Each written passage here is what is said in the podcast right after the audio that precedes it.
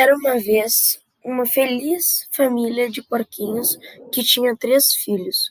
Os porquinhos foram crescendo e os pais notavam que estavam muito dependentes, não ajudavam no trabalho de casa, nem se esforçavam em nada. Então um dia eles se reuniram e decidiram que os porquinhos, que já estavam bem crescidos, fossem morar sozinhos. Os pais deram um pouco de dinheiro a cada um alguns bons conselhos, os três porquinhos partiram para o bosque em busca de um bom lugar para construir cada um a sua casa. o primeiro porquinho, que era o mais preguiçoso de todos, foi logo optando por construir uma casa rápida e que não necessitamente muito esforço, e construiu uma casa de palha, embora seus irmãos lhe tenham dito que não era segura. O segundo porquinho, que era menos preguiçoso que o primeiro, que o primeiro que tampouco gostava de trabalhar, construiu uma casa de madeira porque pensava que era mais prática e resistente. O terceiro porquinho, o mais sensato de todos e mais trabalhador, preferiu construir uma casa de tijolos. Demorou mais para construí-la, mas depois de três dias de intenso trabalho, a casa estava prontinha.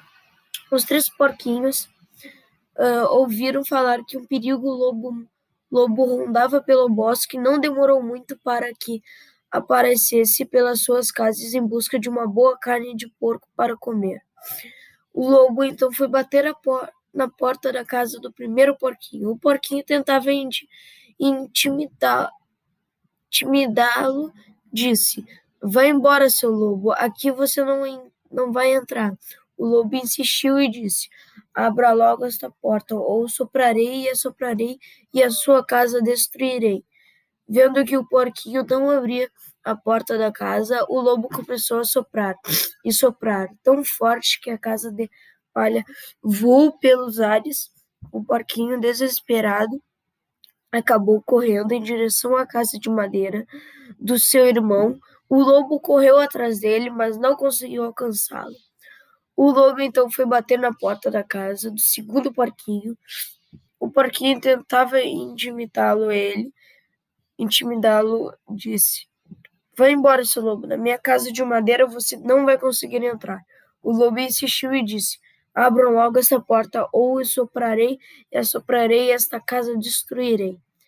Vendo que por... os porquinhos não abriam a porta, da casa, o lobo começou a soprar e a soprar tão forte que a casa de madeira caiu e ficou em pedaços. Os porquinhos desesperados acabaram correndo em direção à casa, de tijolo e cimento do outro irmão. O lobo correu atrás deles, mas não conseguiu alcançá-los. O lobo então foi bater na porta da casa do terceiro porquinho.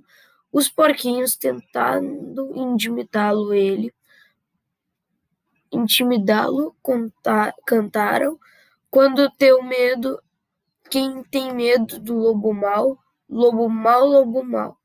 Quem tem medo do lobo mau, ele é um cara legal.